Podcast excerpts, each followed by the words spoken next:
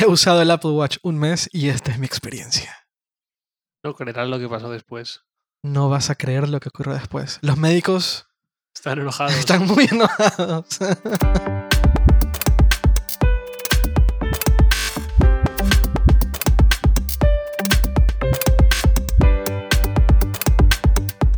Bueno, eh, este es el episodio número 8 de la temporada 3. Yo soy Eduardo. Yo soy Javier.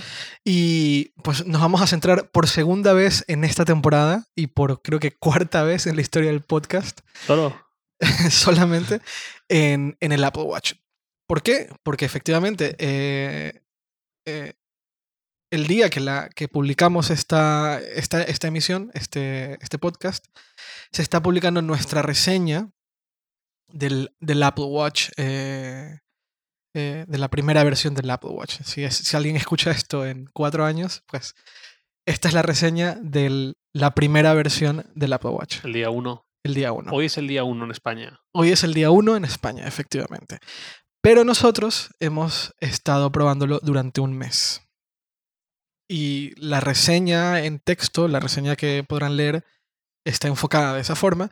Y este podcast, eh, pues también. De hecho, si fueron muy, si son, si son atentos a otros episodios del, del podcast, se habrán dado cuenta de dos cosas. Que en algún momento sonaban notificaciones del watch, se escucha un par de veces en, en algún otro episodio del podcast. Y en un momento yo dije que mi próxima reseña sería de algo que he estado probando, que estaré probando durante un mes. Y en realidad me refería al Apple Watch. Es decir, cuando dije eso ya, está, ya tenía el Apple Watch en el brazo. Fin del misterio. Fin del misterio. Entonces, em, no sé muy bien por dónde quieres llevar la, por dónde quieres ir con, con la reseña, por- con, con la reseña, con este, con este podcast. Bueno, que esto más o menos es como una especie de reseña en versión narrada, ¿no? Ver- versión voz, narrada, sí. Algo así. Eh, no sé si quieres que demos algo de contexto sobre, sobre, sobre lo lo hemos hablado muchas veces, muchas veces pero eh, tan- tanto en la reseña escrita como ahora me gustaría un poco contextualizar sobre esta filosofía en la que nosotros creemos aquí en Hipertextual sobre la tecnología, que es la tecnología invisible. Creo que tal vez ya suena hasta cansino con el tema, pero creo que es importante porque eh, para mí es, es clave en, en el éxito del producto y es clave en el desarrollo del producto.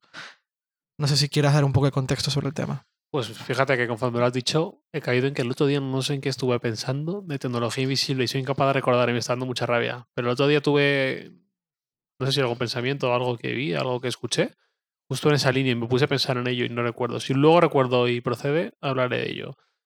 Pero bueno, así en resumidas cuentas, para quien no nos haya escuchado, porque es un concepto que usamos en uno de cada dos o tres podcasts como mucho, la tecnología invisible, la tecnología que ya no se percibe como tecnología. Eduardo siempre pone el ejemplo de la fontanería de casa, de la grifería, de tú abres el grifo de la cocina o del lavabo y sale agua, pero no ves todo lo que hay detrás de la pared, no ves el- un tramado muy complejo Y no te importa, además. y no te importa, no le Claro. das ningún... Solo te acuerdas cuando falla.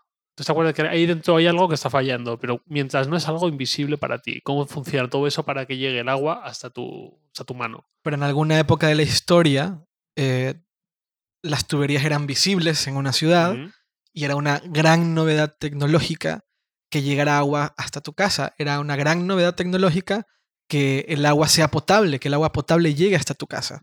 Y las plantas eran el gran momento del- del- del- del- de, la, de la historia de una ciudad o la historia de un país, el, el momento en el cual yo, la tecnología me permitía tener agua potable en casa. Eso se ha, hay esta palabra que también uso mucho, comoditizado, a tal punto en el cual a nadie le interesa si el agua, que es la tecnología que está detrás de que el agua me llegue potable y limpia a casa, salvo algunos países en donde eso no ocurre, eh, pero sí me importa, más bien, no me importa cómo el agua, el agua potable llega a casa, me importa que funcione siempre. Y lo que tú dices, la tecnología, a medida que avanza, la tec- tecnología nueva, tecnología, tal vez lo que, lo que concebimos hoy como tecnología, es decir, móviles, portátiles, las televisión, la televisión y, y tal, eh, todo, se, todo se está dirigiendo hacia la desaparición como tal. En, otro ejemplo que doy mucho y que lo hemos hablado un montón de veces es como en, el, en un móvil, el móvil en sí mismo va desapareciendo y, solo queda la pantalla. Y lo que tienes de frente es el contenido, es la, la interfaz gráfica y las aplicaciones que usas y las webs que navegas, pero el móvil en sí mismo desaparece porque está como atrás de la pantalla. Y los móviles cada vez son más delgaditos y los iPads cada vez son más delgaditos y cada vez la pantalla llega más hasta los bordes. Eso es a lo que nos referimos con tecnología invisible. Entonces, me refiero a lo de la tecnología, a la tecnología invisible porque el Apple Watch sería, en mi opinión, el dispositivo, es un dispositivo extremadamente personal, eh, es extremadamente íntimo y por lo tanto debería ser lo más invisible posible.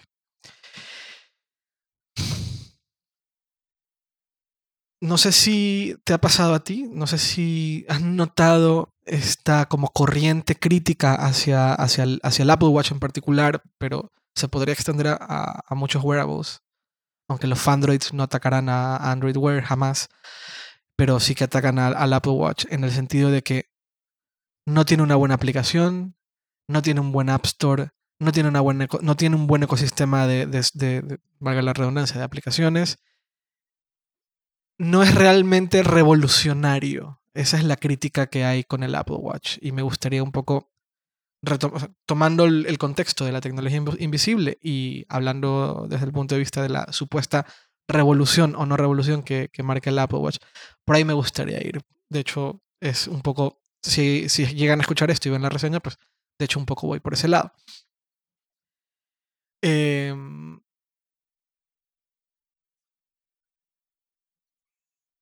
es difícil de explicar.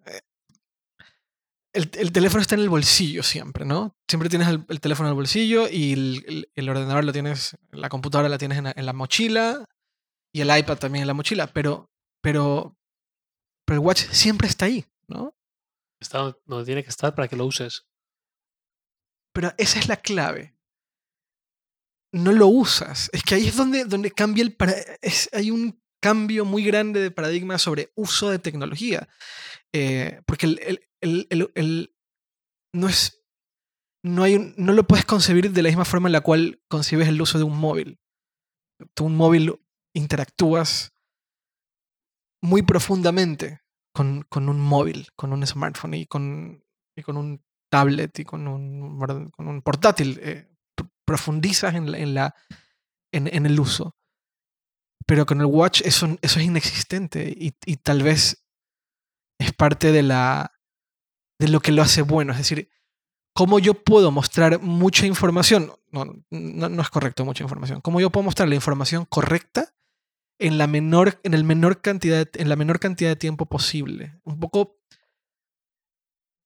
desde el punto de vista de experiencia de usuario, ese es la, el dilema.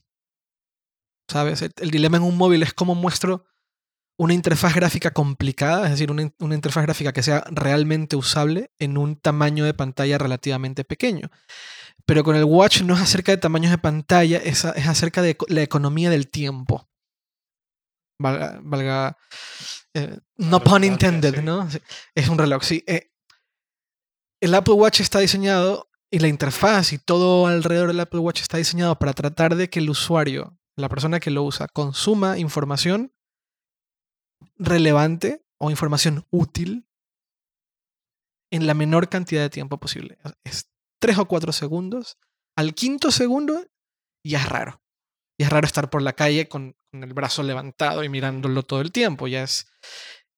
Y si esto tiene que ocurrir constantemente, Em, em, no es raro, te empieza a doler el brazo, que tienes que levantar el watch, eh, la mano para ver la pantalla del, reloj cada, cada dos minutos o cada tres minutos.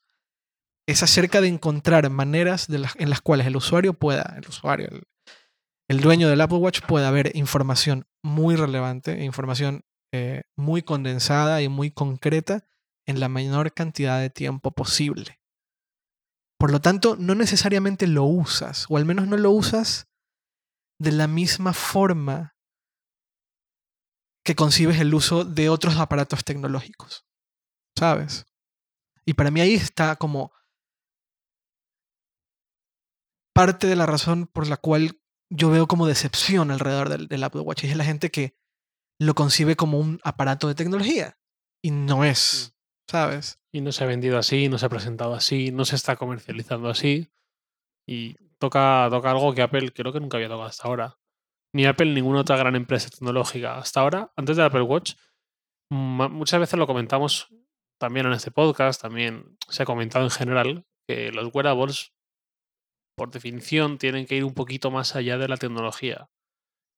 Ejemplos, pues mira, por ejemplo, se me ocurre Samsung con la Gear Fit, que es la pulserita con la pantalla curvada rectangular. Empezó a sacar colecciones, me parece que con Toast y no sé qué otra firma más de moda, no, no recuerdo Ok. no estoy nada al día. No era, bueno, desde mi punto de vista, no era particularmente bonito, porque había una mezcla demasiado forzada entre tecnología, que es el, producto en sí, la caja, como quieras llamar, la pantalla, con algo que pretendía ser mm, moda sin más.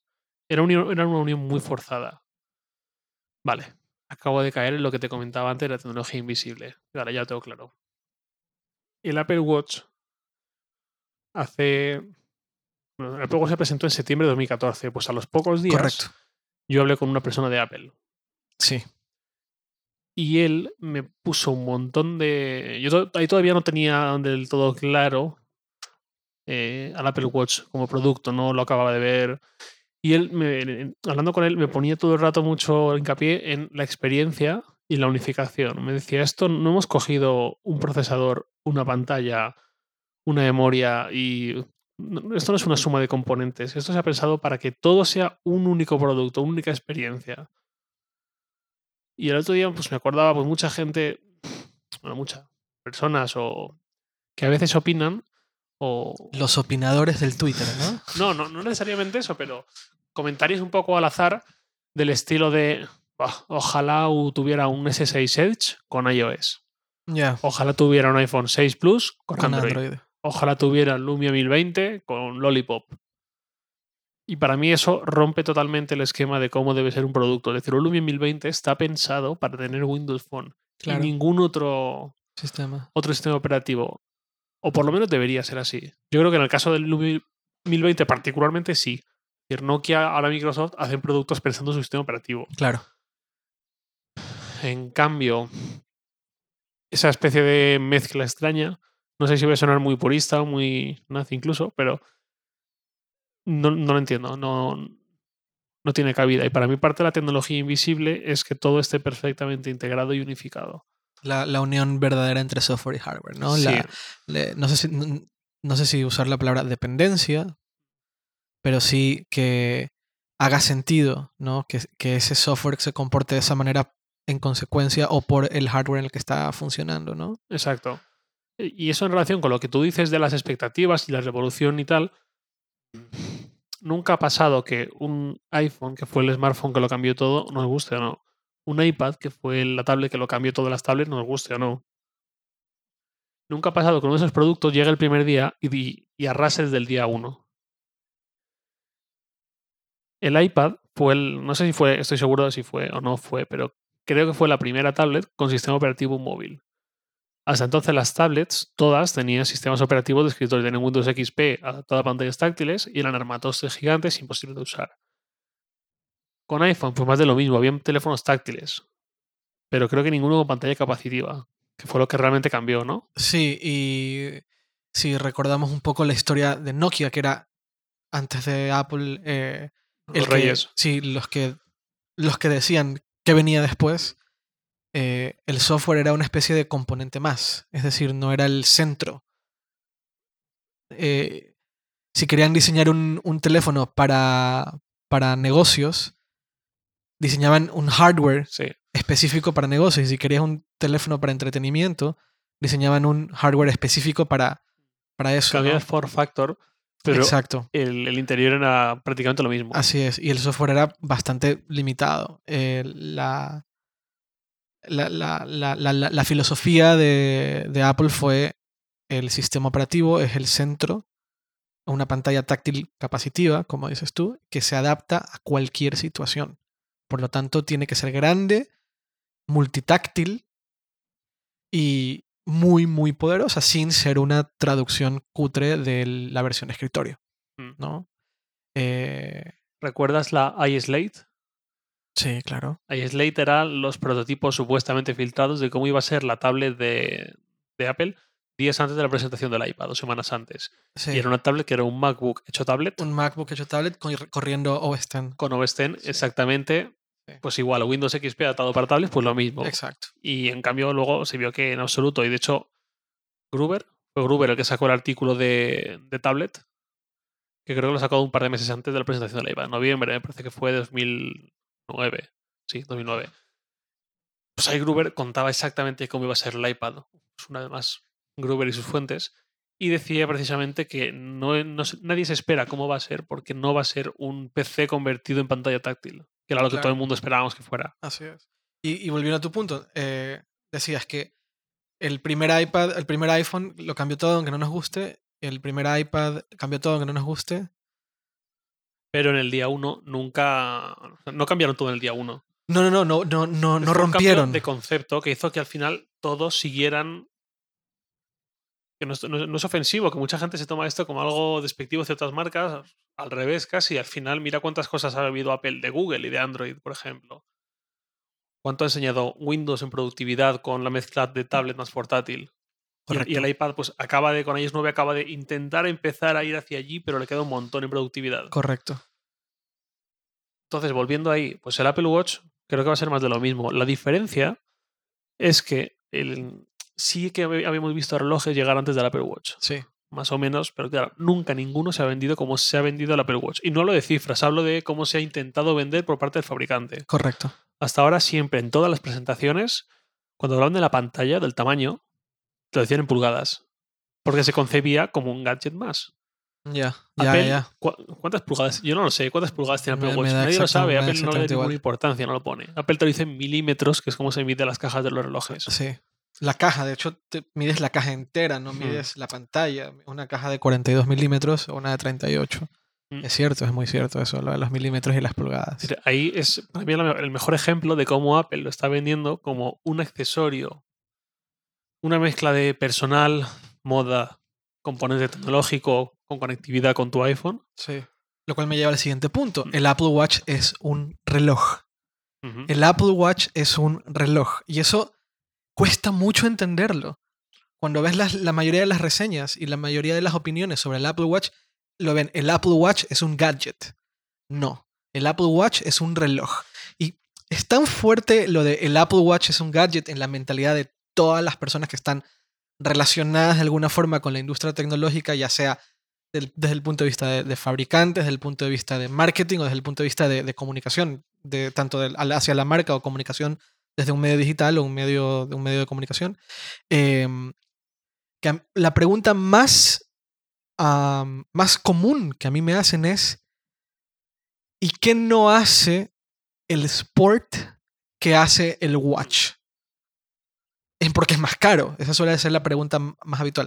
¿Qué es lo que hace? ¿Tiene más memoria? ¿Tiene más pantalla? ¿Es más rápido? Y, y no. Pero hay que tener algo muy claro. El Apple Watch y el Apple Watch Edition sí que hacen algo más que el Sport. Y es que se ven mejor. Eso iba a decir yo. Hacen algo más que no tiene nada que ver con la tecnología. Exacto. Se ven mejor. Son más bonitos. Son más. Tienen mejor material. Porque el Apple Watch es un reloj. Tenemos que tener claro eso. Es un reloj. Y no estás. No se pretende que el Apple Watch sea un gadget que parece un reloj.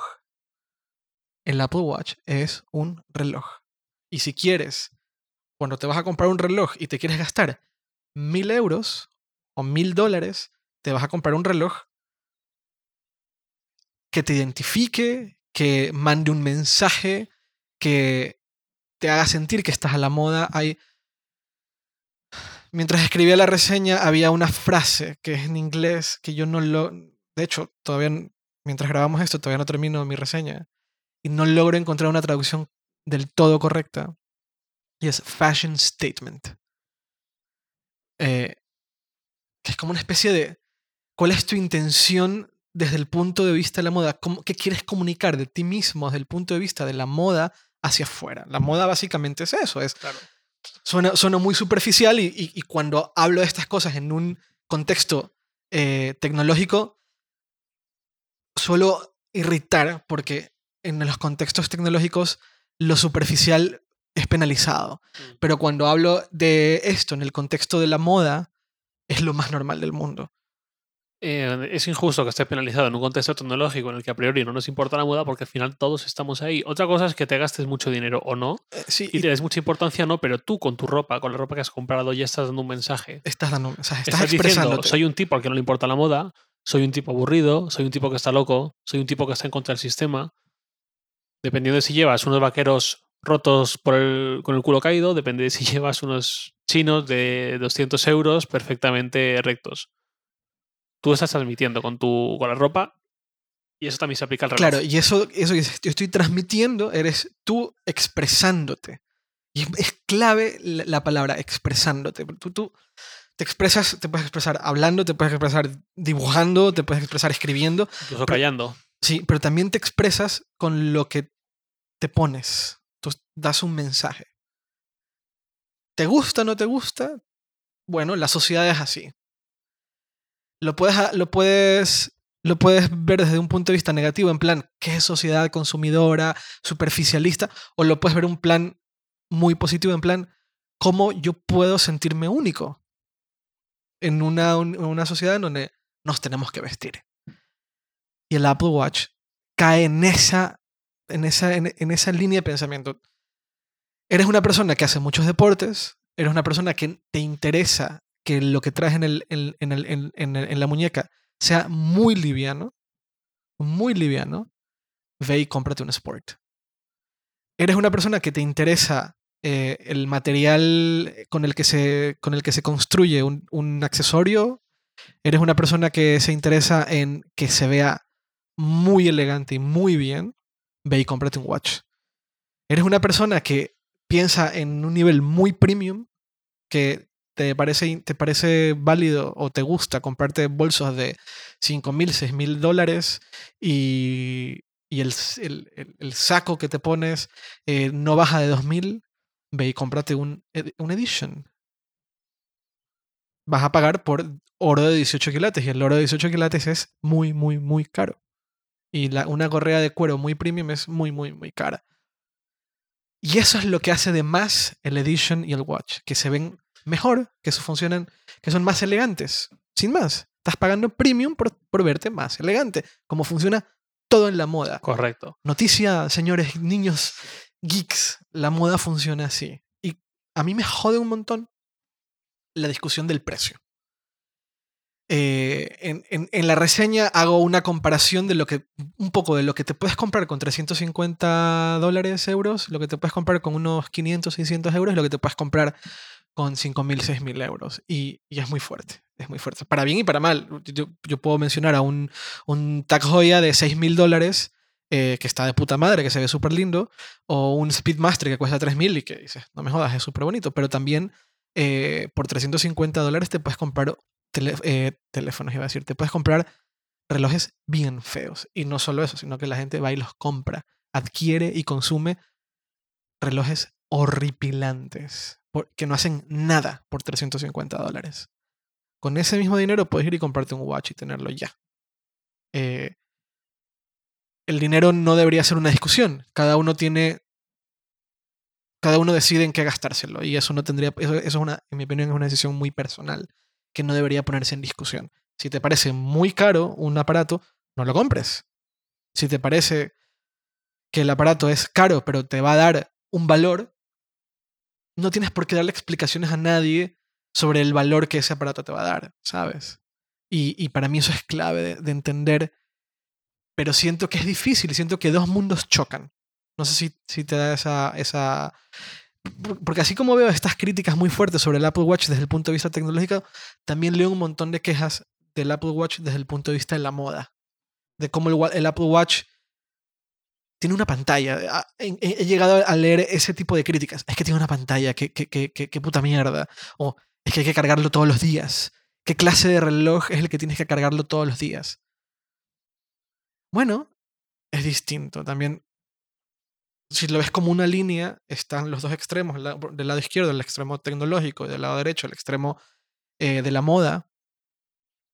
Eh, y muy cómodos cada uno en su extremo. Y viene, en este caso, llega Apple, se pone en la mitad y va como que sube para ir al siguiente paso. Y esos extremos tienen que hacer dos cosas. Primero, subir a la siguiente línea, pero no solo subir, sino caminar hacia un poco el centro. Y eso representa un cambio muy grande que mucha gente no está dispuesta a dar y mucha gente no está dispuesta a hacer. Y por eso siento que el, Watch genera esta como pasión grande en, algunas personas, pero también mucho rechazo, que de cierta forma me recuerda a al iPhone. Al iPhone también generaba esos sentimientos. El iPhone llegó en un momento en el cual la tecnología empezaba como a hacerse muy accesible por un lado, pero por otro lado avanzar muy muy rápido el internet y tal, 2007. Y una de las críticas muy grandes del, del, iPhone era no tiene aplicaciones, lo cual es una, una salvajada.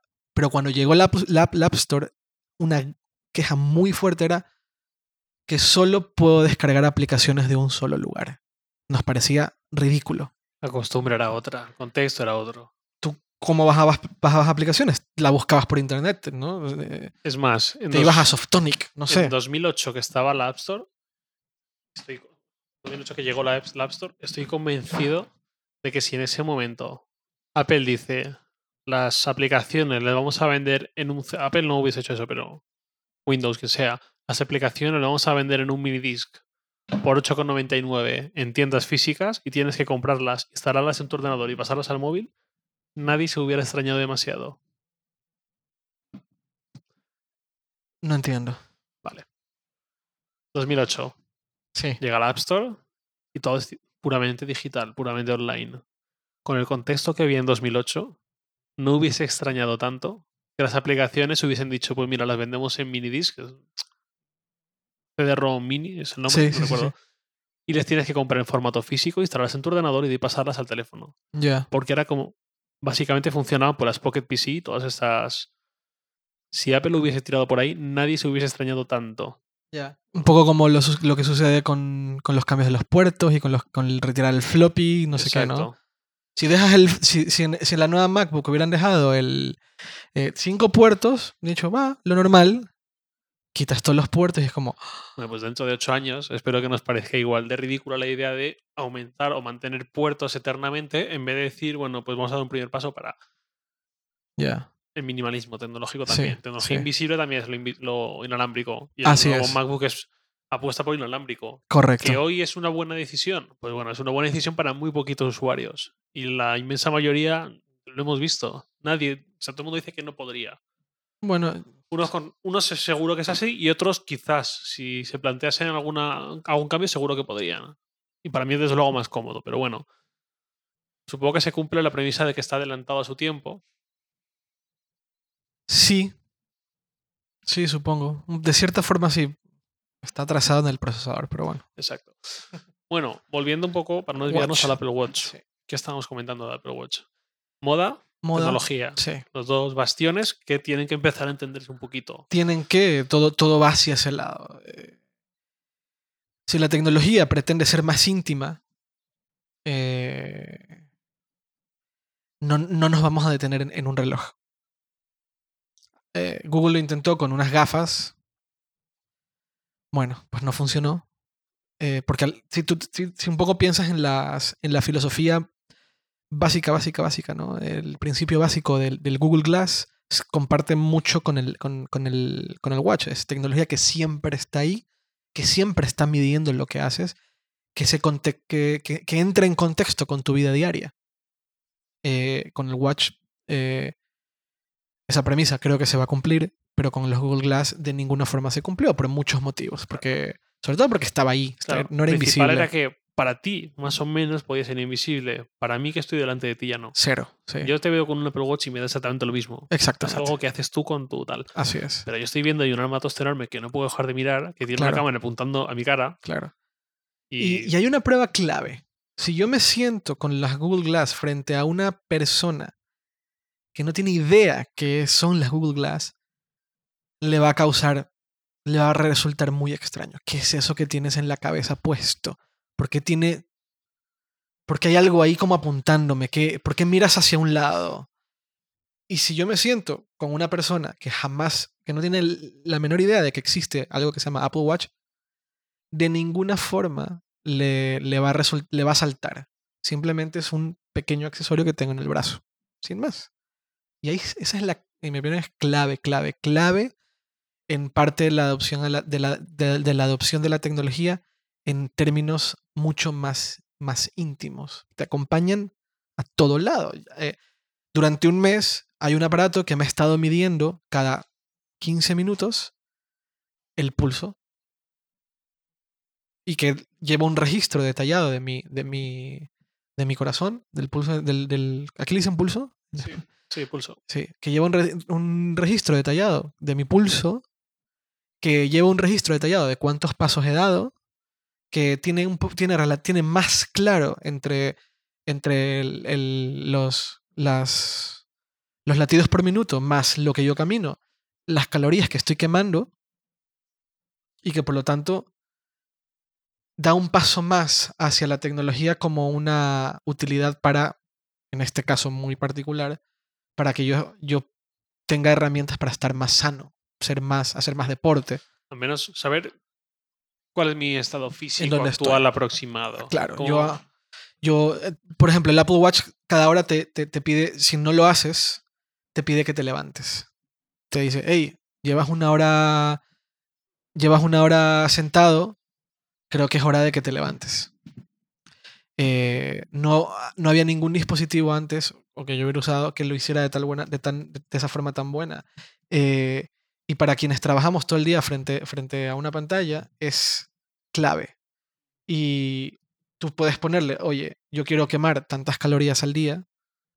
Además que te muestra calorías activas y calorías de reposo, lo cual es súper súper interesante como tiene, como sabe tu altura, tu peso, mm. si eres hombre o mujer. Calcula ritmo basal, ¿no? Tiene, una, tiene una, un registro de, tu, de, tu, de tus pulsaciones por minuto. Es capaz de calcular un aproximado de las calorías en reposo. Que ningún, o que al menos yo no había visto en ningún otro aparato que, lo calculara. Eh, y te da un contexto, en mi opinión, mucho más profundo de tu, de tu ritmo de vida. Y es eso es lo que hace una, lo que hace tecnología muy íntima, que está ahí siempre, te acompaña siempre. No tienes ni siquiera que interactuar con él para que estas cosas se vayan recabando, es en pasivo. Pero es muy importante que se esté haciendo, porque con el tiempo te va a dar contexto sobre, sobre ti mismo. Y eso es el principio nada más, es la primera versión de la Apple Watch. Eh, yo no sé dónde vamos a estar en 10 años, pero si ves un poco cómo funciona Apple, hay algo que presentaron en, en marzo que era HealthKit. Sí. ¿En marzo? ¿Septiembre? No, HealthKit no lo presentaron en marzo. El que. No sí que sí fue la aplicación salud que fue con iOS. No, esa es la aplicación salud. Pero HealthKit no es lo que le permite a, a terceros, eh, por ejemplo. Ah, sí, claro, sí, lo de. Sí. ¿Sabes? El estudio este contra qué enfermedad fue. no es HealthKit tiene otro nombre. Pero si en tres o cuatro, por ejemplo, vamos a dar un ejemplo. Yo, esto ya un poco personal, pero yo tengo historial eh, familiar con el corazón, ¿vale? Y tengo ya 36 años. Por lo tanto, ya no puedo o ya no debería dar, dar por sentado que, que, todo está bien. O sea, ya empiezas un poco a cuidarte más. Eh, si ves eh, en, en, el historial familiar que, que alrededor, cerca de los 40 años, han habido ligeros problemas con el corazón en familiares míos, pues yo ya tengo que un poco poner atención sobre el tema, ¿no? No es grave, de ninguna forma es grave ni, ni nada, pero simplemente está ahí, este, esta condición que está ahí, ¿vale?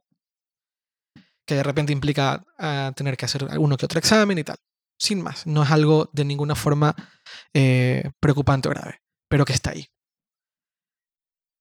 si un aparato me permite a mí tener un control pasivo, pero un control que me deje a mí saber que si algo empieza a estar relativamente mal, yo tenga la información en la mano en cualquier momento para yo ir al doctor, mi calidad de vida aumenta drásticamente. Y lo mío es nada, lo mío es X.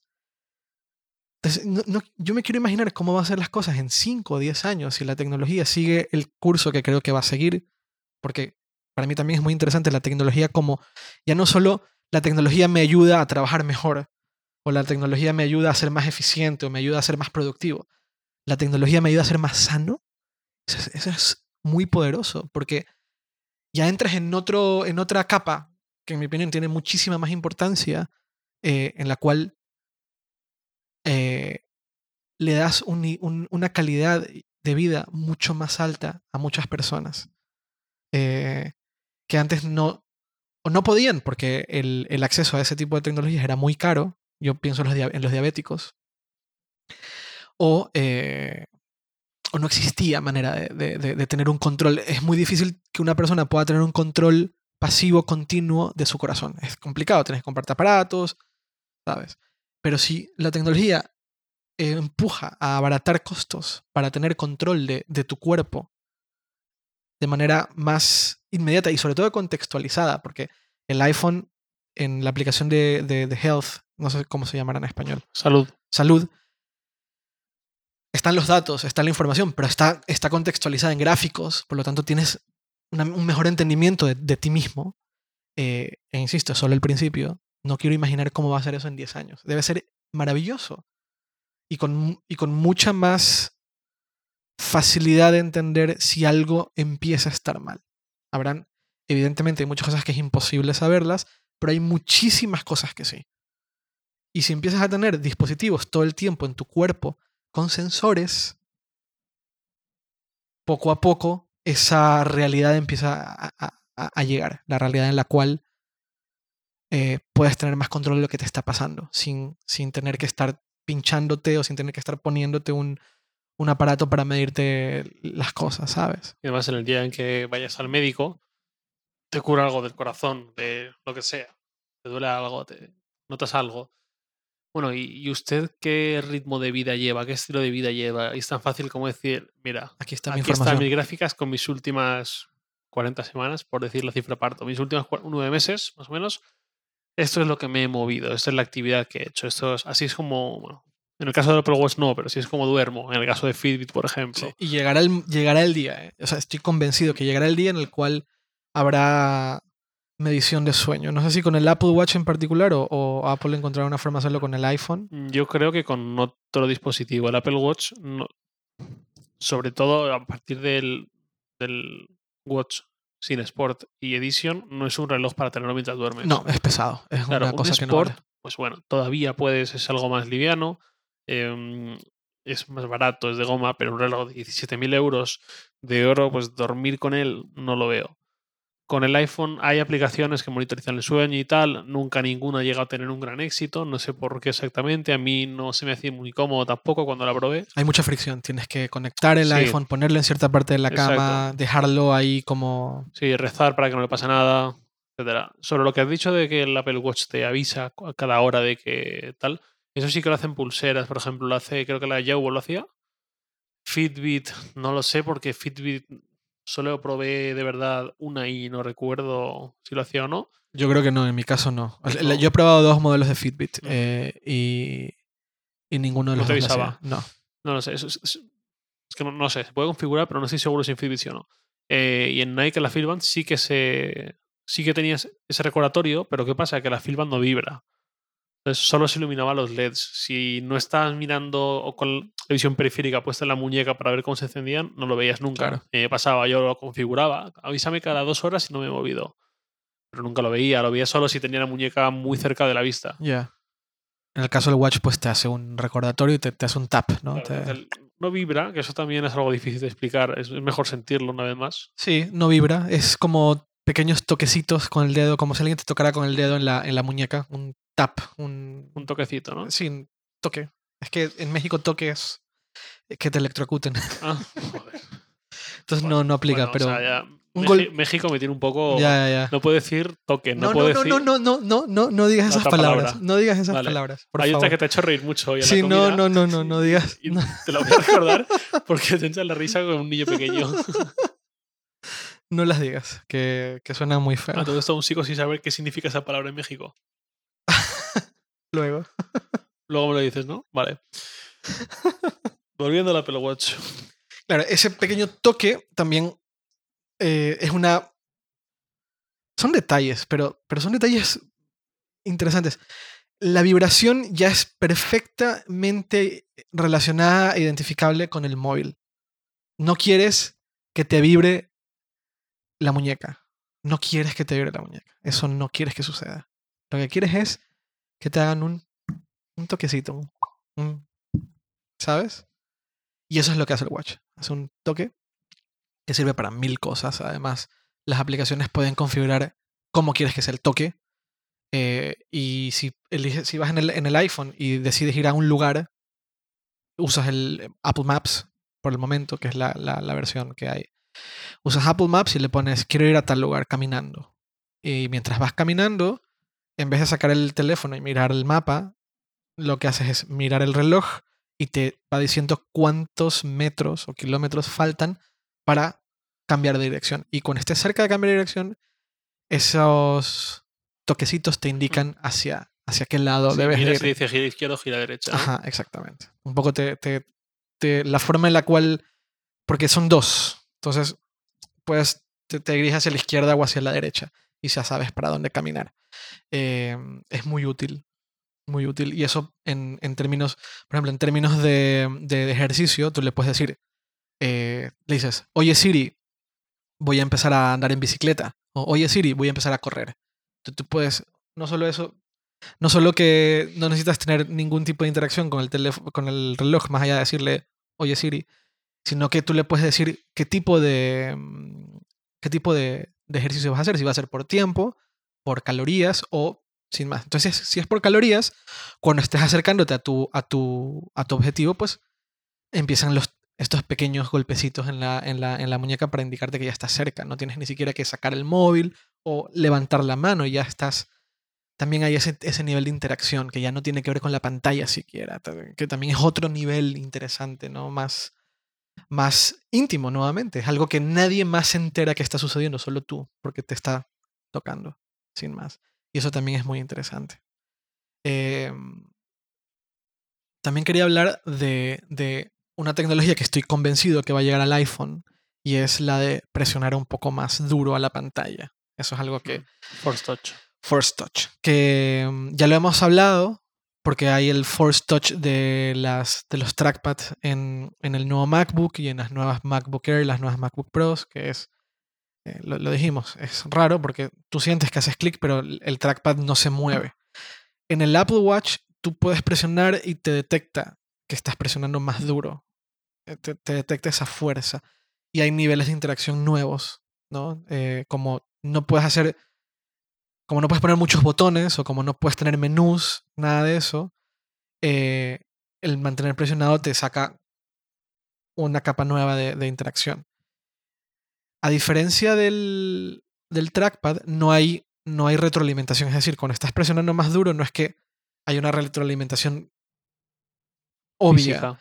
Creo que, creo que, yo, yo- yo honestamente, hay aplicaciones que, que- Hay aplicaciones que sí, por ejemplo, el, las, las caras, no sé cómo le dicen. Watch Faces. Sí, pero en, en- en español, Yo nunca lo he visto esferas. traducido Las esferas. Ah, las vale, sí, esferas. Para, personalizar la esfera, tú lo que haces es presionar duro sobre la esfera. Y el reloj hace un. Hay una. Hay una. Hay una retroalimentación. Pero no es la misma sensación de retroalimentación del trackpad. El trackpad, cuando le haces clic, sientes físicamente que estás hundiendo el trackpad como un trackpad normal. Acá eso obviamente no. No ocurre. Se supone que el iPhone 6S, o como se llame, va a tener Force Touch. La pregunta es si el Force Touch va a emular un clic físicamente. Hay más superficie, hay más que un trackpad. O menos, bueno, no sé, no sé, pero hay superficie, no es un relojito. Piensa tú que iOS 9 convierte el teclado en un trackpad. Mm. Por lo tanto, yo creo que Force Touch va a jugar un papel importante en ese tipo de cosas. Lo cual, como propietario de un iPad Air 2, no me gusta. No, pero cuando venga el iPad Air 3, eh, pues... eh, Ya sí, no, entiendo. ¿Sabes? Sí, sí, ya. ¿Sabes? No, pero me refiero que. que va a haber un salto de hardware muy, Sí, sí, sí. Y es muy como... notable que no va a ser salvable. No. Es decir, no es que digas, bueno, mi iPad no puede hacer alguna cosa porque solo se puede hacer el último por un tema de memoria. Pues bueno, pero es que ahí es, ¿lo vas a poder hacer o no lo vas a poder Claro. hacer? Y yo creo que con el Apple 6 Plus también va a ser posible. Lo cual a mí me resulta muy, muy, muy interesante. Que con el, el iPhone 6 no se puede, ¿no? No, no tiene esa función de, de... Tú que decías el año pasado, que ojalá llegue. Pues ahí está, ya está llegando. Y sabes que, un año. sabes que hace tres meses cambié el iPhone 6 Plus Sí, sí, lo sé, lo 6. sé, lo sé, lo sé. Por eso lo, lo digo, te lo recuerdo. No, me Que volverás. arrepentir. Más allá de eso, ¿sabes por qué volvería? Por la batería. La batería no esperaba que se notase tanto, se nota una barbaridad. Sí, sí, sí, sí, la batería del Plus Es, es... es increíble y mucho de menos. Bueno, pues justamente hablando del iPhone, también explicar una cosa, y esta es la parte mala de, del Apple Watch, o al menos es la parte mala por el momento. El Apple Watch tiene mucha dependencia con el iPhone. Mucha, mucha dependencia. Y las aplicaciones que existen ahora mismo son aplicaciones remotas, por decirlo de alguna forma. Se ejecutan en el iPhone y, se, y el display y se, y se despliegan en el Watch. En la teoría suena bien, en la práctica es no funciona. La verdad es que Fue una mala idea. no fue una mala idea. No, es una idea incómoda. Y me remito a lo que dijo Phil Schiller en la entrevista con Gruber. Schiller recordó que en el primer, en el primer iPhone no habían aplicaciones, pero había la posibilidad de instalar web apps. Web app, sí. Sí. Incómodas, poco prácticas, eh, era como a medias todo, pero se podía. Y era lo que había mientras se terminaba de, se terminaba de, arreglar lo que llegaría. Lo comparó con el Watch. Están las aplicaciones remotas, son incómodas, llegan a ser lentas. Obviamente Apple en su lenguaje de marketing no usa la palabra lenta jamás. Dice poco prácticas o no tan prácticas como nos gustaría, suele- suelen ser las palabras que usan. Eh, pero son lentas, la, la realidad es que son lentas. Lentas y en algunos casos, por lo que te he visto a ti este mes, inusables. Inusable. Foursquare, por ejemplo, es inusable. eh, ah, no es automatic. Automatic. My- Automatic. MyTaxi es inusable. MyTax- MyTaxi es un insulto. Directamente. Es, es, un, es de mal gusto, en mi opinión. MyTaxi creo que es de las aplicaciones, de las muchísimas, que peca de haber sacado su aplicación el día 1 sin haberla probado en un dispositivo. Correcto. Y de hecho, eh, Apple es de las aplicaciones que Apple suele promocionar en sus notas de prensa. No, no, lo hace con Cabify, no con MyTaxi, creo. No importa. MyTaxi en particular es bastante, es un insulto al, al usuario directamente. Es un insulto. Em, no es donde deberían estar. Pero, eh, a diferencia del año pasado, Apple ha anunciado WatchOS 2 para, para, para otoño. Es decir, en vez de esperar un año a lanzar un nuevo sistema operativo que permita aplicaciones nativas, solo van a tardar seis meses. Se me ha dado prisa, que menos. No les queda, un poco no les queda otro, también Apple está en otro. Apple hoy es otra empresa de la que fue en era en 2007. ¿Sabes? Es una empresa con muchos más recursos y con un equipo. Piensa, recuerda, yo no sé si tú recuerdas esto. X se atrasaba porque tenían que coger un montón de, ingen- de ingenieros y desarrolladores del equipo de X a que se pongan a desarrollar Con el iPhone. Así es. Era una empresa. Uno dice, ¿cómo es posible que Apple haga estas cosas hoy? Recordemos lo que Apple tenía que hacer ayer. Apple tenía que decir, ¿saben qué? Eh, me parece que fue con Lion. Lion eh, o Mou- Mountain Lion, creo que fue el que. Hubo uno que se atrasó un poco, casi dos años. Estuvieron casi dos años sin sacar una actualización grande de sistema operativo y era porque tenían que traer en masa ingenieros y desarrolladores de de OS X a iOS. Eso ya no ocurre. Por lo tanto, también se ha, se ha reducido el tiempo de, de iteración. Entonces, WatchOS 2.0 sale, en teoría, sale en, en, en otoño. Supon- suponemos que saldrá con, junto con eh, eh, junto con iOS 9, Ujú. suponemos. Muchas novedades ve- se comparten de alguna forma. La, la- Y eso, eso lo que logrará son dos cosas. Si, si llegas a comprarte un Apple Watch, me entenderás bastante bien. Eh, las aplicaciones dejarán de ser lentas y empezará a reducirse la dependencia con el iPhone. Hay una dependencia ahora muy grande. Cada aplicación que ejecutas tiene que ejecutarse en el iPhone, salvo las nativas de Apple, que son las que funcionan y que son las que terminas usando. Se reduce esa, esa, esa dependencia con el iPhone, por lo tanto hay menos transmisión de Bluetooth, lo cual le ayuda, curiosamente le ayuda de lado y lado. El Bluetooth es costoso en términos de batería. Eh, tal vez mucha gente dice es que con las aplicaciones nativas a vas a tener mucha menos batería, pero recordemos, menos transmisión de datos por Bluetooth, que es bien costoso, lo cual ayudará también a la batería. Eh, y son los pasos que Apple va a dar para algo que dijeron en el lanzamiento original. En algún punto, el Apple Watch va a ser independiente del iPhone, pero por el momento lo es. Así como dijeron, ahora mismo, en algún punto hablarán aplicaciones nativas, pero por el momento no. Ese por el momento, muchos creímos que iban a ser uno o dos años, ha sido solo seis meses. Y esa es mi principal queja actualmente con el Apple Watch. Las aplicaciones son lentas. También hay una queja que no va hacia Apple, va hacia los desarrolladores. Sus aplicaciones son una puta mierda. Todas, con excepción de una, Telegram. Telegram- Telegram. Telegram es la única aplicación que en mi opinión funciona como debería funcionar. Somos muy fans de Telegram. Sí, es, es eh, porque Slack está más o menos ahí. Slack solo te deja ver mensajes privados y menciones y contestar cuatro cosas. Telegram te deja ver todas tus conversaciones y contestar cinco o seis cosas, contestar con los stickies, stickers y contestar emojis. A mí más que contestar lo que me interesa es leer. Me interesa leer los mensajes que me están llegando y poder revisar los últimos 10, 15 mensajes de, alguien o de un grupo. Eso es lo que me interesa a mí. Y Telegram no es lenta.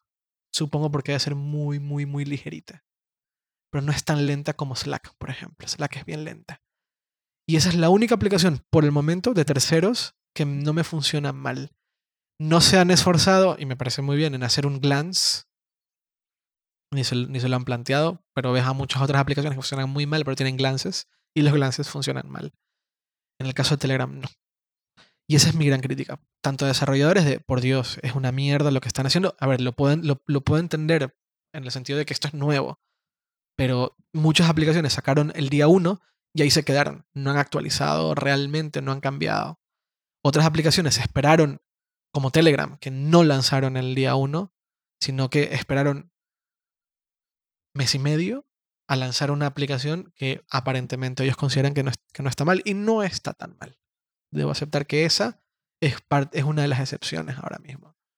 No recuerdo exactamente quién fue, pero hubo una aplicación, un, un desarrollador, un, un estudio de desarrollo, que públicamente dejó en bastante mal lugar a los que lanzaron la aplicación el día 1. El día 1, sí. Creo que fue Todoist. Creo que es que no sé, creo que fue Todoist. Wunderlist creo que no. Creo que fueron precisamente Todoist como respuesta a Wunderlist y unos cuantos más que sacaron el día 1. Y lo que decía era mm, que por qué no tenemos todavía la aplicación para el Apple Watch y toda esta gente sí. eh, Típicas personas que dicen, oye, que yo ya tengo el Apple Watch y por qué todavía... Dice que por qué, pues porque no hemos podido probarlo en un Apple Watch, no hemos podido probar en un emulador en el ordenador, pero eso no nos dice nada, o sea, cómo va a funcionar de verdad en el dispositivo. Así que todavía no tenemos aplicación por eso. Otra cosa que, creo que debería de llegar en algún punto a- al Apple Watch, a Watch OS, es Metal. Metal. Así como Metal, que empezó en iOS, luego llegó a OS X, Metal tendría muchísimo sentido en el Apple Watch. Tal vez no hay una. Tal vez el procesador no es capaz, no me sorprende, pero sería muy interesante ver lo que una tecnología como Metal sería capaz de hacer en un dispositivo pequeño con poco procesamiento. Justamente Metal lo que hace es optimizar a lo bestia el desempeño gráfico con poco esfuerzo. Puedes hacer cosas muy grandes con poco esfuerzo. Sería muy interesante una especie de Metal para el Watch. Metal en tanto en iOS como en, recién presentado Sten con el capitán, en teoría está pensado sobre todo para videojuegos, que es el mejor ejemplo de quien requiere mucha carga gráfica. y Originalmente iba para ahí. recursos. Pero fíjate que con X hablaron de Adobe eh, aplicando Metal para eh, interfaz gráfica. Y el capitán usa Metal para su interfaz gráfica. Que es lo que hace que, las que todas las animaciones sean muchísimo más fluidas sin que sea costoso para el, para el procesador gráfico o para el procesador en sí mismo. Tampoco es costoso para la batería. Por eso me llama la atención Metal como un componente de aceleración gráfica en un dispositivo tan pequeño como, eh, como el Watch. Y así como Swift es la apuesta de Apple por un, por un lenguaje de programación de, próxima generación, claramente Metal se, está se ha convertido en la apuesta de Apple por mejor desempeño gráfico. Eh, ya, no solo en, ya no solo en iOS como fue originalmente, sino que ahora en OS X system wide. Ya no solo juegos, ya es todo el sistema operativo usa Metal.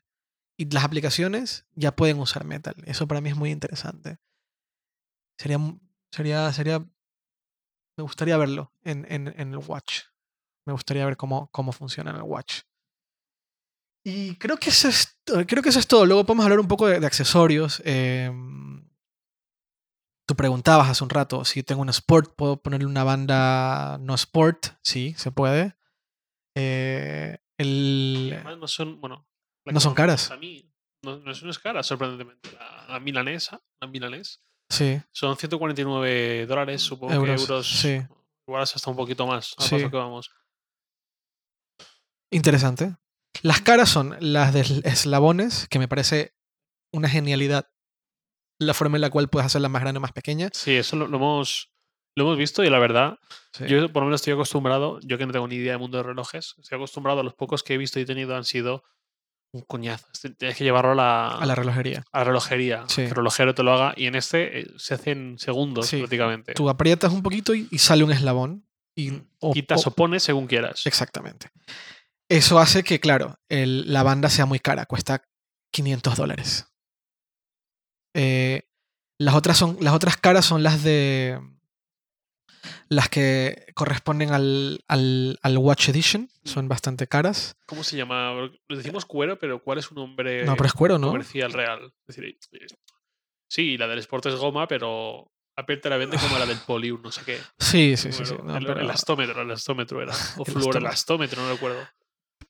Y, suena, suena, suena a, a- a nombre comercial y tal, pero la- debo aceptar que la, la banda Sport es de muchísima calidad. Es demasiada buena calidad y es muy cómoda. Eso es indudable. Eh, y no es cara, cuesta 50 euros. Y fíjate que, Dólares. que el que me pienso comprar el Sport Space. Gray Space Gray, sí. con, con la banda negra. Y me ha parecido especialmente interesante lo que nos ha comentado antes Hakas.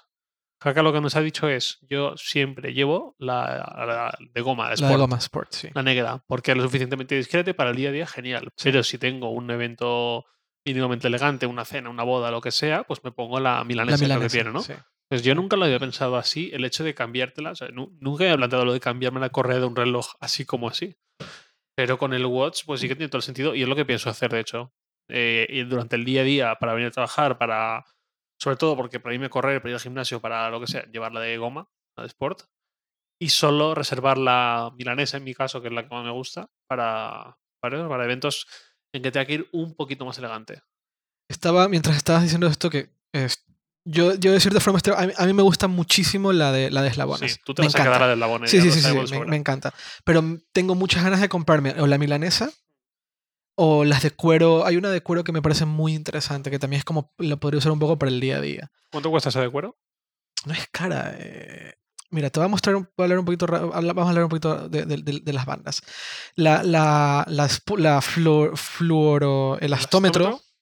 cuesta 49 dólares. En euros supongo que será algo similar.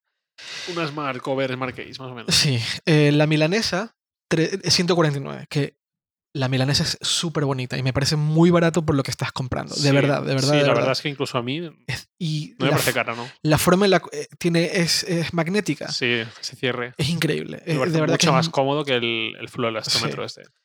Luego viene la clásica. La clásica que es, pues sí, es como la más normal, por decirlo de alguna forma, eh, de cuero. Eh, 149, Tampoco está mal. no está mal. Luego viene la Leather Loop, que no sé cómo la ll- llamarán en, español. Eh, ahora lo puedo mirar, la Leather Loop. Eh, esa también cuesta 149. Pero, ¿sabes lo que estoy viendo ahora mientras estamos hablando? Que las. Vale, el Edition, no sé. Yo he visto, eh, me he puesto una. De, hecho, recientemente me, he puesto una Edition de nuevo. eh, mm, X. Ya quisiera tener uno. Las bandas son específicas para el Edition.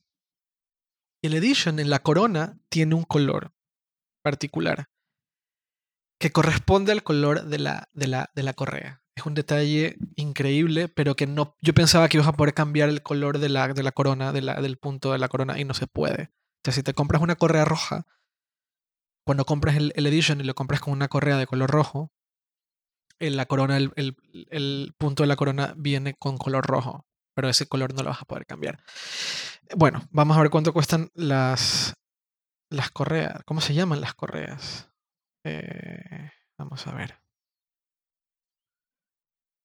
Galería. La galería creo que están, ¿no? Suele estar ahí la. Sí, venga. Sí, es la galería. Muy bien. Eh,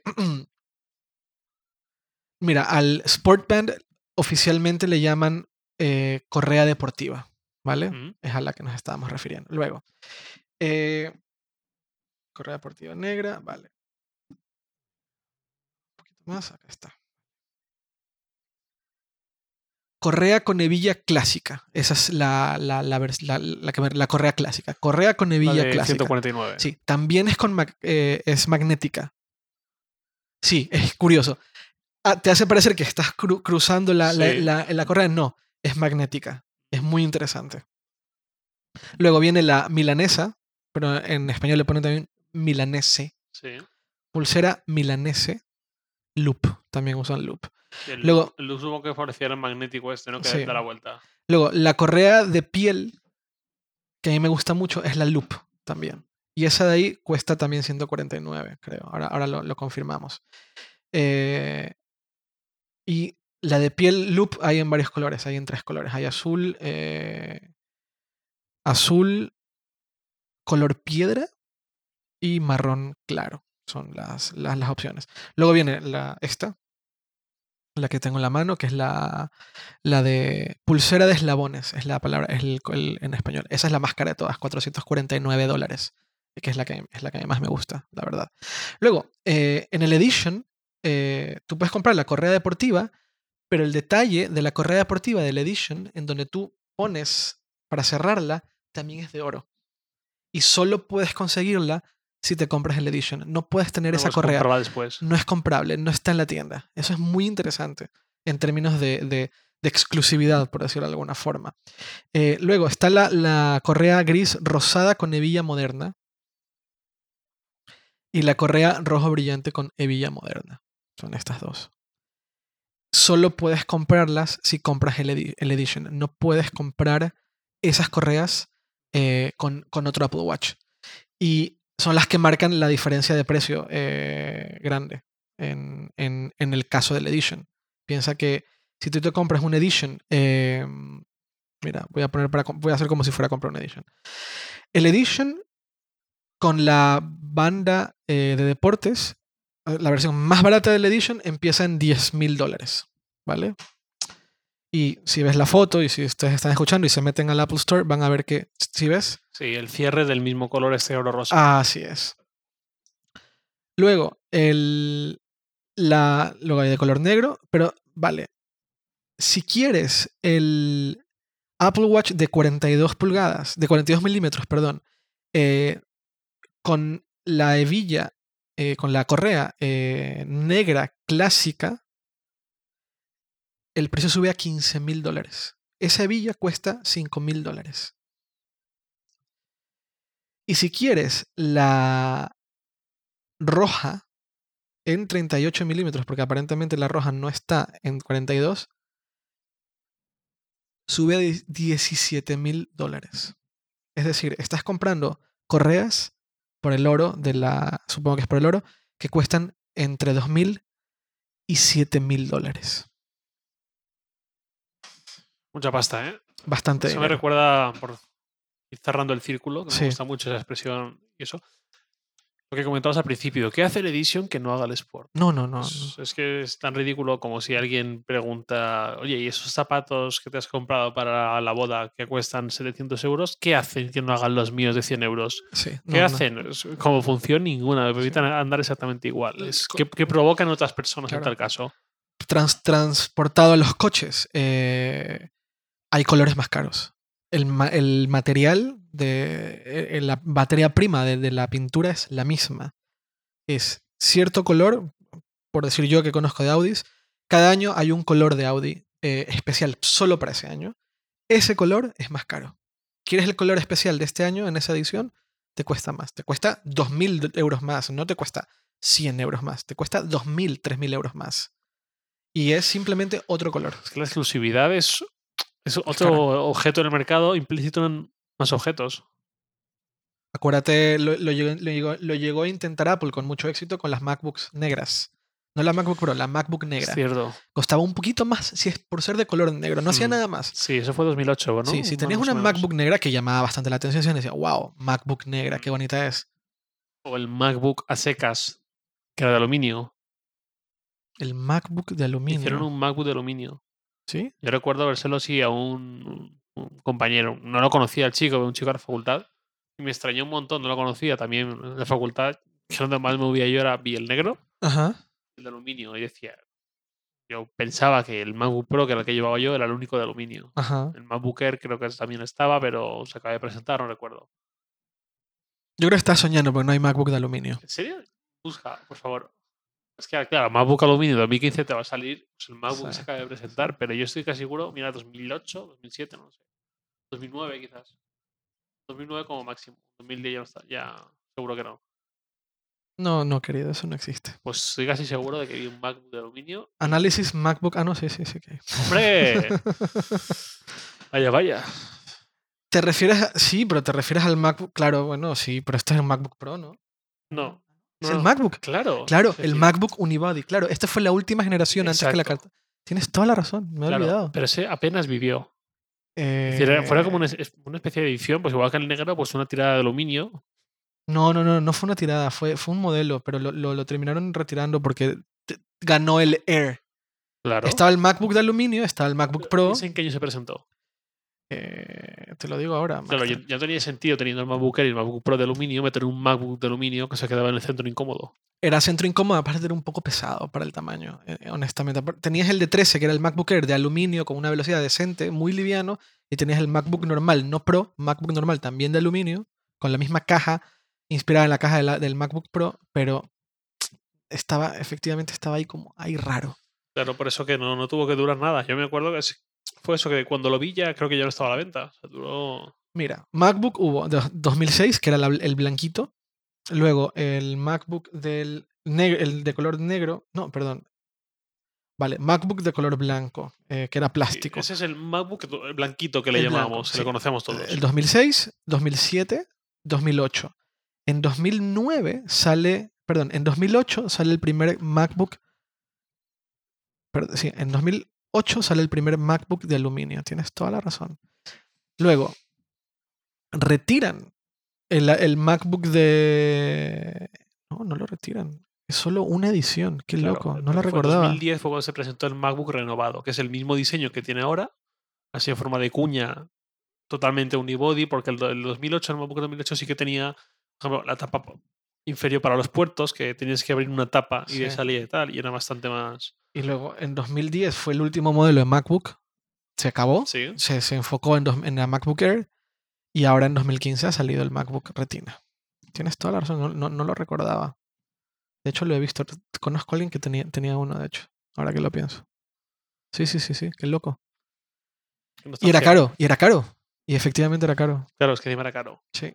Era caro. Tienes toda la razón.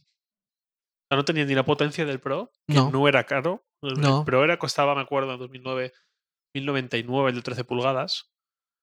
¿Sí? Sí, y el MacBook normal costaba 999. ¿En qué año? 2009. ¿Cuánto decías que costaba? 1099 de euros. 13? En España, el 13 básico, sí. MacBook Pro, 13 pulgadas. 1199. No. Bueno, en, en dólares. Ah, yo el MacBook, es que fue mi primer MacBook, es el MacBook Pro de 13 pulgadas, Sí, 2009, 1099 euros. tienes razón, sí. Y Qué loco, que te acuerdas. Ya me conoces, fechas y demás. Sí. Y, y eso, entonces, por eso el MacBook este murió, porque estaba Claro, estaba ahí. por un bajo precio tienes la potencia del MacBook Pro Sí, es cierto. Y por un precio pues que no era bajo, pero tampoco era una pasada, ya había un MacBook Air mucho mejor. Muy liviano. Que sí, es que sí. era, ese, ese MacBook fue una locura cuando salió. O sea, yo me acuerdo, pues eso, parezco un abuelo cebolleta con la universidad. Me acuerdo de la facultad de llevar el MacBook Pro, que hoy nos parece gordo. MacBook Pro con lector de DVD, Sí. no el Pro Retina, el, Sí, sí, genuino, El genuino. El, el Unibody, el. Sí, sé cuál dices. Sí. sí. El de 2008. no, 2000 sí, exacto, 2000 Sí. 2009 en mi caso, sí. Y la gente decía, ostras, es que es súper fino, es que es Claro, qué pasada, qué increíble. tal". sí. Todo el mundo iba con los armatostes de Acer, de Toshiba y tal. sí, tal cual. Pues cuando presentaron el MacBook Air, me acuerdo que en Twitter vi una foto, 2010, del MacBook Air junto a mi MacBook Pro, igual. Y Ajá. la diferencia era que yo decía, es una locura. ¿Cómo Es- puede ser? Esto es muy grande y muy pesado, ¿no? Era aún más fino que el MacBook Air de 2008, pero encima era usable, porque el MacBook Air de 2008 pues, no era demasiado usable. A mí como eso me con pasó. el MacBook de ahora. Eso a mí me pasó igual, lo de la comparación de, de fotos, la comparación de fotos que dices. Yo tuve dos MacBook, no, yo tuve dos PowerBooks de 12 pulgadas, que para mí era la mejor PowerBook con diferencia, era como la PowerBook. Tenía muchas cosas que tiene la nueva MacBook, las, las tuvo el- la, Power- la PowerBook en particular, que el teclado llegaba hasta los bordes. Eso en particular lo tenía el PowerBook, era súper bonito. Y me parecía súper delgado, súper pequeño y súper liviano. El otro día vi una foto en que ponían la PowerBook de 12 original y el MacBook de 12 nuevo. La PowerBook era súper gruesa, era Claro. súper gorda. Pero muy, muy gorda. Y, y- no me acordaba que fuera así. ¿Puedes poner una foto de ese modelo? Que igual es un poco injusto porque estamos aquí hablando. Se supone que para gente que nos va a escuchar y no puede ver fotos, pero Es muy fácil. Si buscan en Google mientras están escuchando esto, PowerBook 12. Sin más. Mira, aquí hay una, estamos viendo una comparación entre una MacBook Air y la PowerBook de 12. Esta es la, pa- y esta es la de 11 pulgadas, fíjate. Mira lo gordo que era. Porque tenía, tenía drive de CDs, Claro. ¿sabes? ¿cómo no iba a tenerla? Pero mira el teclado, hasta dónde llegaba. Era súper bonita. Sí, teclado eso ya era bastante. Era, era bastante bonita. era Llegó bastante bien. muy avanzado a su época también con el tema del teclado, de que Sí. llegaba hasta el extremo. Ahora, tenía la, la falla de esta PowerBook, la gran falla, para, para que nos olvidamos cómo era Apple antes. El lado izquierdo, al lado del, del- del trackpad, literalmente te quemaba. Si tú estabas escribiendo y tenías una aplicación que era eh, eh, eh, requería de procesador, Con Photoshop, por ejemplo. te quemaba la mano. Yo tenía la mano roja todo el tiempo. Imagínate, una, y esto no era, no era barato, eh. Te quemabas la mano. eh. Imagínate hoy que salga un, un portátil que te queme la mano de Apple. Pues el MacBook de 12 pulgadas, el PowerBook G4 de 12 pulgadas, te quemaba la palma de la mano. Lo bueno que en esa época Apple lo comproban cuatro, pues tampoco se iban a quejar, tampoco Ya, había escándalo. ya. No quiero que eso se alargue un montón No, no, más en sí. modo nostalgia Apple, pero solo por último apunte. Es que no recuerdo el ebook, era ebook G3, el me echó pensar en el portátil este de Apple que le pusieron el ASA y colores Esa es, la, esa es la iBook. Sí, Esa es la iBook. Se, llama, se llamaba iBook. Estaba el iMac sí. y, y el iBook. Que la iMac antes era eMac. No, la iMac era la edición, para, la edición del iMac para educación. Eso, sí. La blanquita. sí, exacto, que sí. todavía. Que tenía el monitor CTR aún. Sí, sí. Así el, es. el otro día vi una ¿En serio? Sí. ¿Dónde? en un museo de etnología, pues lo tenían como servidor y lo ponía ahí en plan no tocar porque eso es servidor. Wow, qué Y maravilla. tenían al lado otro iMac posterior, también muy viejo, también CRT creo, no- Sí. no, recuerdo bien. Pero dije, ostras, y ponía ahí un- no tocar, claro, supongo que porque lo Claro. ves es un ordenador que te llama la atención porque es como muy viejo, Sí. pero no es como los ordenadores que tú recuerdas viejos. Sí, sí, sí. y ves la manzana de Apple y los altavoces estos redondos Ajá, y sí, el- la unidad de CD. Y la parte de atrás parecía una turbina Sí, exacto. de la EMAC. Si buscan EMAC, no hay, no I, sino E, EMAC en Google, eh, van a ver la parte de atrás de la EMAC parecía eh, una turbina. Era, era súper bonita. Eh, donde, en algún lugar donde yo trabajé, en, en Noiselab, eh, teníamos un par de estas. Y eran, super- eran muy lentas, pero eran súper bonitas. lo bien que ha aguantado el tiempo, como para que sea. Bueno, no tendrá un ni- desde luego muchísimos. No, esto tiene 12 años. Esta- Exacto. tiene 12 años. Que no, me refiero, no tendrá muchas exigencias No, de tecnología, Evidentemente. pero ahí tenía su servidor. Bueno, el otro día yo vi un iPod Hi-Fi. Lo dejo de tarea. iPod Hi-Fi. Eso existió, eso pasó. Ll- Llevo años queriendo conseguirme uno, pero hay algo que se llama iPod Hi-Fi. Hoy hace mucho sentido el iPod Hi-Fi. Con el, en- si ves el mundo de los sonos y de los beats y tal. Sí, el Pono, Tidal, No, no, no, no, no. no. ¿cómo me, que no? Me refiero a, a los aparatos. O sea, el Sonos, ¿Sí? ¿sabes? Si tú ves el iPod Hi-Fi, vas a ver. Búsquenlo. Cuando vean el iPod Hi-Fi, esto existió. Eh, Búscalo tú también, lo vemos. no quiero, no quiero spoilearle a la gente que nos está escuchando. Pero el iPod Hi-Fi. Ya, pero murió porque nadie lo compraba. Sí. Era caro, eh, era, era- caro. No, lo- no recordaba, pero sí, claro. Sí. Bueno, el otro día había uno, lo, lo- en- lo vi a una persona con el iPod Hi-Fi y dije, "Uf, se lo quiero comprar. Eh, y lo quiero conseguir. Si alguien que tiene un iPod Hi-Fi lo tiene guardado, tirado y lo, lo- lo quiere vender, se lo compro. Acabo de Eh, ver en la foto del hi-fi el remote anterior. El mando a distancia de Apple anterior. pues esto hoy hace mucho sentido, evidentemente. Pero en alguna época, hace muchos años, Apple lo vendía. Y ahora tiene un montón de pills de bits en las Apple Stores. Exactamente, que son horrorosas. Busquen iPod Hi-Fi. Como Wi-Fi, como Wi-Fi, eh, pero con H. Vale. Pasamos del, del, del Watch a memorabilia de, de Apple. Tal vez un día haremos uno especial de Mm. todas las tonterías que hacíamos antes con los, con los Macs. Eh, pues nada, eh, muchas gracias por escucharnos. Eh, tal vez mañana podríamos hacer, la- lanzar un... Ya, ya veremos qué podemos hacer mañana. Mm, Yo he quedado. Te lo digo ya. Bueno, eh, esto va acompañado de la reseña, como decíamos. Eh, no sé, estamos en Twitter. Si tienen preguntas sobre el, sobre, el, sobre el Apple Watch, pues ahí estamos. ¿Te has dado cuenta la cantidad de preguntas que hemos recibido sobre el nuevo router de Telefónica? Ahora, es que ahora mismo es un objeto de deseo. yo, no lo puedo yo no lo puedo creer. Yo- yo dije, de la gente, ¿eh? es que muy tú. trucutú. eh, Están, esto será para otro podcast, pero es que recibimos muchas preguntas sobre un nuevo router de Telefónica acá en España. Es muy loco. Pero bueno, muchas gracias, Javier. Eh, eh, nos escuchamos pronto, ¿no? Mm, Y muy pronto, supongo, vamos. Eh, podemos hacerlo. Este hemos tardado mucho. El próximo Sí. tiene que ser el principio de semana que viene. Así es, así es. Eh, pues nada, yo soy Eduardo Arcos. eh, mi Twitter es Arcos, tu Twitter. Yo soy Javier Lacorte. Mi Twitter es jlacorte. Muy bien, muy bien. Y nada, gracias por escucharnos. eh, nos, nos, nos vemos pronto. Chao. Chao, chao. ¿Te has dado cuenta de una cosa? Que al final en los podcasts ahora hay música de ochentera. Sí, claro.